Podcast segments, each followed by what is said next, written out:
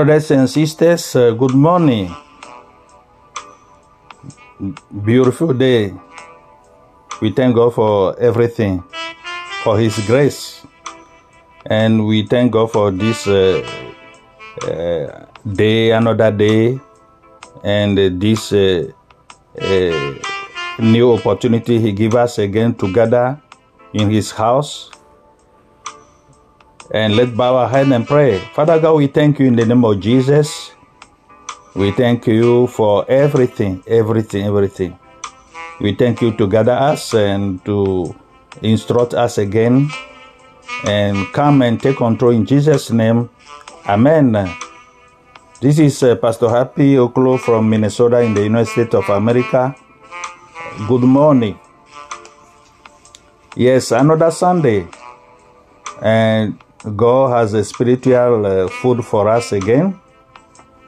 And the, the title is God process. God process.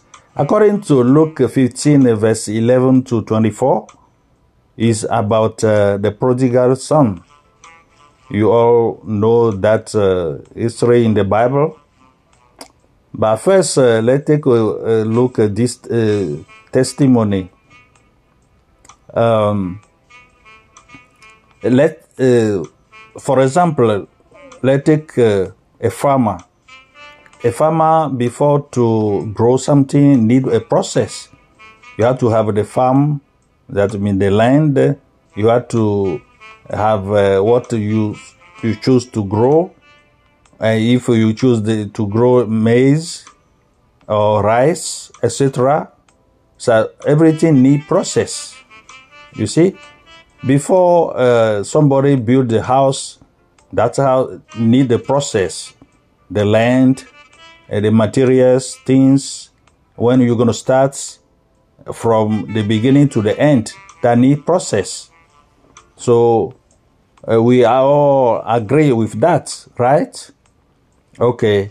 If someone attempted to operate these uh, processes in any other manner, they either will not work at all or work uh, at a low level of efficiency. Yet, once uh, someone learned uh, what the proper method was for the process, one could operate them with a higher degree of efficiency. So, the same principle applies whether you are a doctor uh, delivering a baby, that means medical doctor, and accounting, trying to balance your accounts, or a building the next uh, great skyscraper. Things all have a process and the correct way to operate that process. Life is a, a very similar. I hope you are following me. There are many ways uh, we could choose uh, to conduct our lives. There are processes in life uh, that lead to a deep sense of uh, fulfillment. There are also processes uh, in life that can lead to a great sense of uh, hurt, follow existence, and hopelessness. It is ultimately up to each of us uh, which way we choose. Life is a choice, right? I like to think uh, of it like this God has placed a little uh, part of His uh, sovereignty on the shelf uh, that each and every one of us might have the freedom of choice. Just uh, as uh, everything has a process, so also God has a process. This process can be uh, readily seen in the story of a prodigal son as found in Luke 15 verse 11 to 24. So God's process consists of uh, repentance, restoration, and rejoicing. Today I want us to take a look uh, at this uh, parable that Jesus told and see how God's process to a fulfilling life relates to us today. According to Luke 15, verse 17 to 19, let me read a part of it. Repentance is the beginning of God's process. That is the first process. So, the first uh, point today is uh, repentance is the beginning of God's process. Uh, within the the bounds of uh, Christianity, there are many words we as a Christian use. Many times we will assume everyone understand the meaning of the word we are using. Right? Okay. Repentance is uh, one of those words. Repentance. Just exactly what does the word repentance mean? The most commonly used word in the New Testament for repentance is uh, metaneo, metanoia. This uh, word is actually a compound of uh, two words. Meta means to shift or alter a position. This could mean uh, anything from an opinion an opinion to a physical position. Noia comes from the word uh, noio, which means uh, to think or use the mind of uh, for a particular function.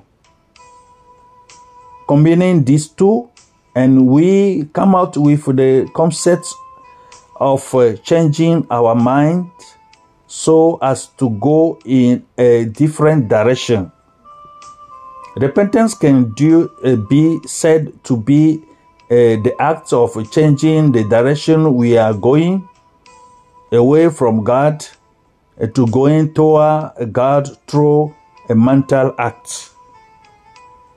Within our passage for the day, we can see this taking place. In verse 13, uh, we see where the prodigal son uh, gathered all he had and went to a foreign land. Literally, he turned his back on his father and went in a direction away from him. I think you know very well this uh, story in the Bible. We change our mind about what we are doing and turn toward the Father. Many of us uh, over the years have gone through the faith uh, uh training for sharing our faith uh, with others. If we will remember back to T stand for uh, turn, we repent and in so turn from living for self and make uh, the conscious decision to live for Jesus Christ.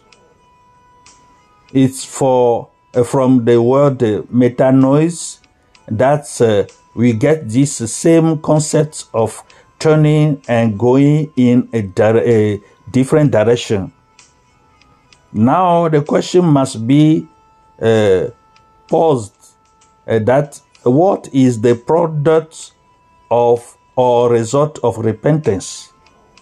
According to Luke 15 verse 24, restoration is the result of God's process my second point today is restoration is the result of God's process. For example, repentance. The first step has uh, been taken and we have turned uh, from our lives of self-centered focus to one of uh, focusing on our Father in heaven. He wishes to restore us to a position of uh, closeness and intimacy. By looking at uh, our passage, we can see the three parts of uh, God's restoration, His attributes, His actions, and his accomplishment of restoration. The attributes of uh, God's restoration. The first attribute uh, is uh, the father was uh, waiting for uh, his son. That is the first step. From the very moment the son turned his back on the father, his father has been waiting for his son to return. I hope you are following me very well. So our Father in heaven is waiting for us, for you to return to Him. He has uh, been waiting all of uh, our lives for us to return to Him. There's nothing we can do that will change that. Nothing. You may be guilty of any numerous sins, but uh, your Father is still waiting for you. In a congregation this size, uh, or big or small, whatever, God is among you, God is waiting for you, men and women, young people, children, etc. There are probably several men in this congregation, etc., that have a view a pornographic website in the last seven days or other sin you might commit, men and women and youth, whatever. The Father is still waiting for you. Don't be discouraged. The next attribute the Father was intentionally looking for the Son. Intentionally. The Father is not only waiting for uh, us, but He is also intentionally looking for us. So, if you have just returned from uh, crawling across a hot or dry uh, desert, you are in need of water, right?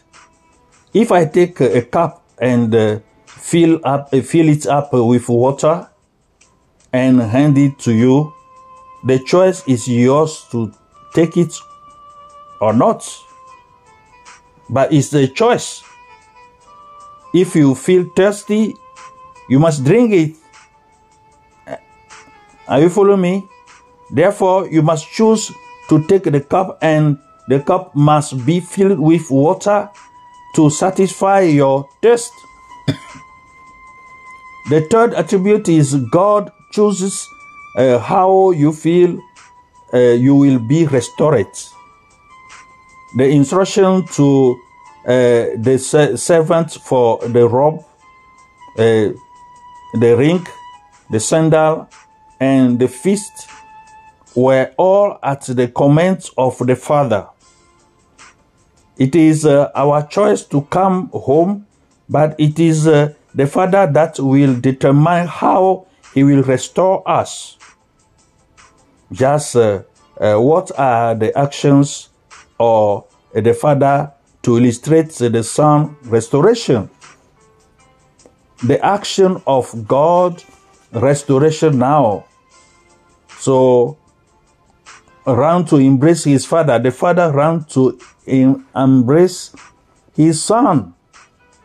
So according to Luke state in verse uh, 20b, he ran to his father around his neck and kisses him.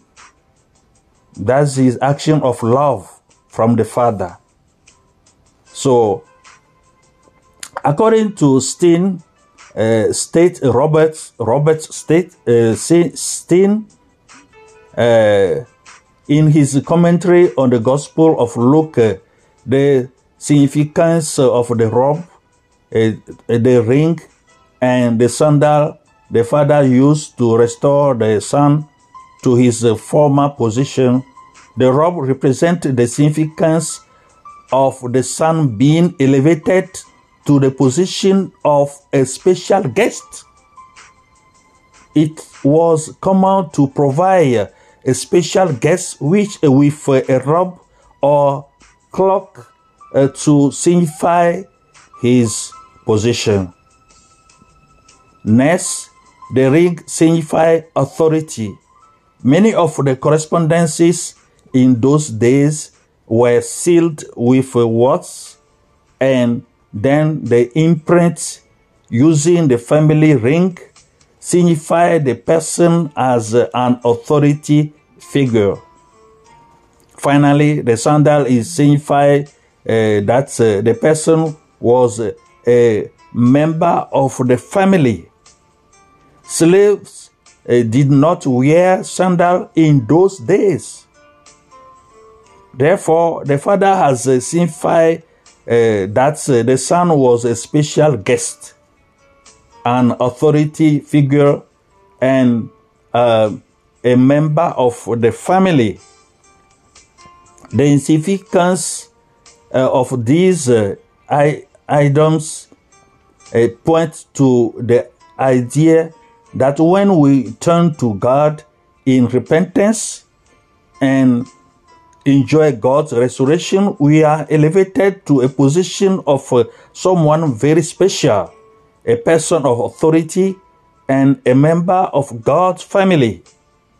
God has made us join heirs with uh, Jesus Christ to serve Him, but positionally as His Son and daughters.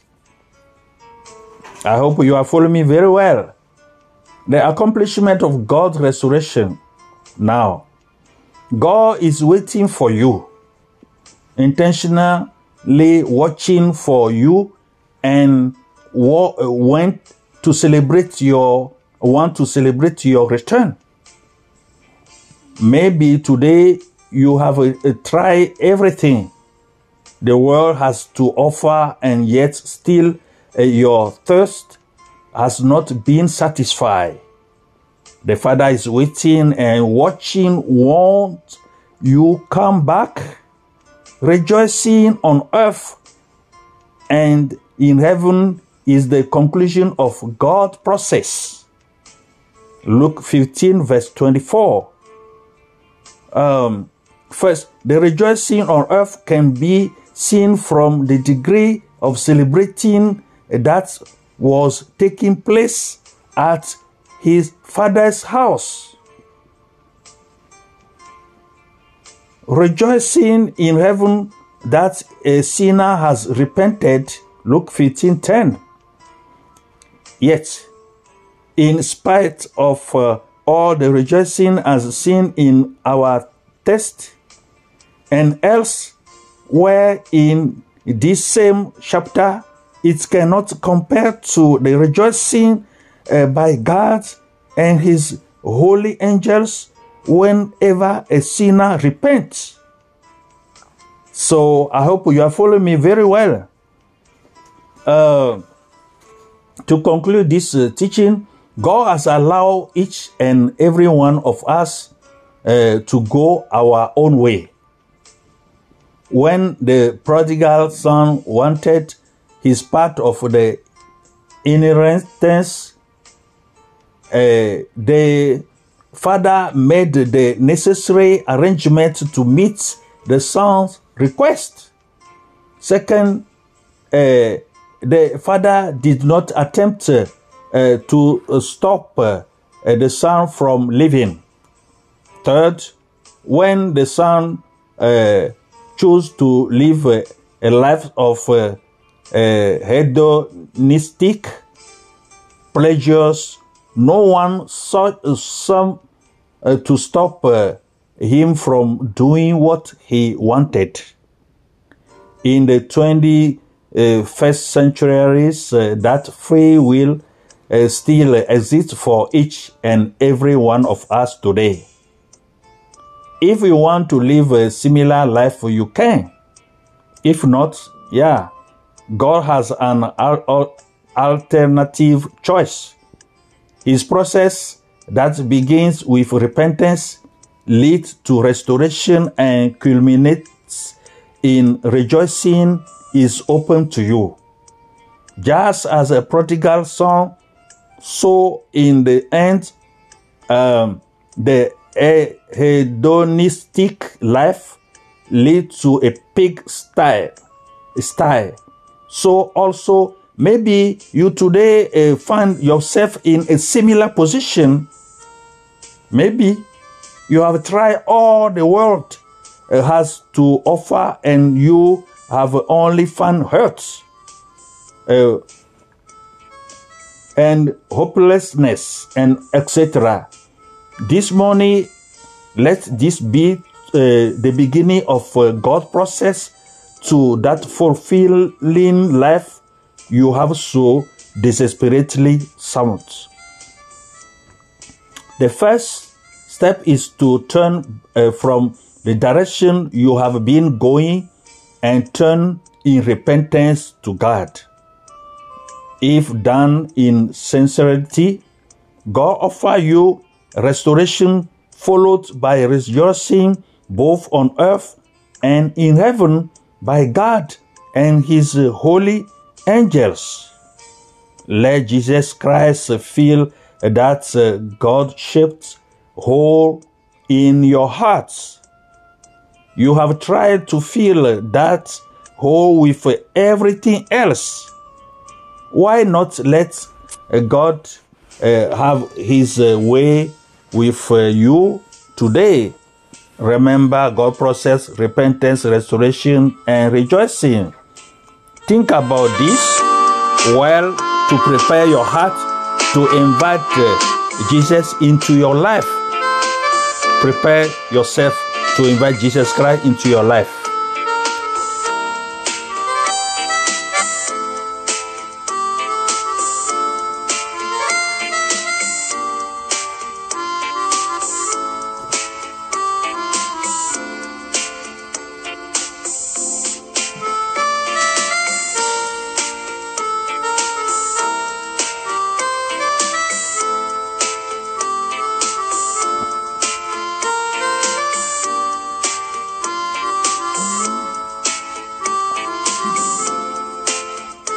According to Revelation, uh, uh, Revelation 20, in that uh, page, God is asking you to open your heart to be with you, you be with Him.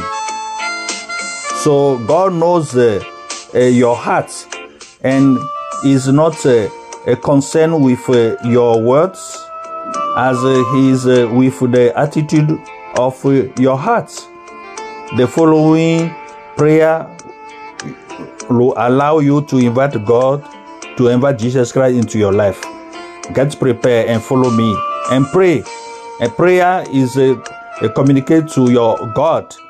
So invite God, uh, invite the Holy Spirit, invite Jesus Christ into your heart right now. Say after me, Lord Jesus. I want to know you personally.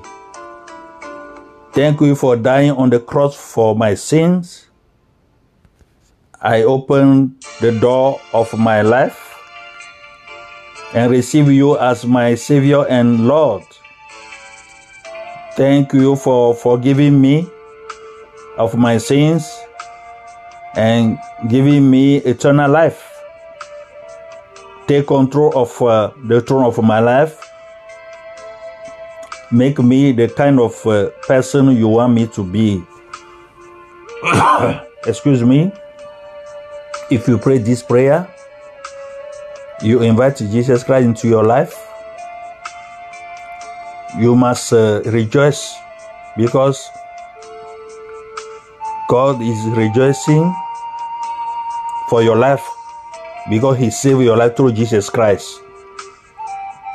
You must uh, look at uh, a biblical church to attend and continue your Christian life and study the Bible and continue to pray and follow Jesus' path, advices, etc.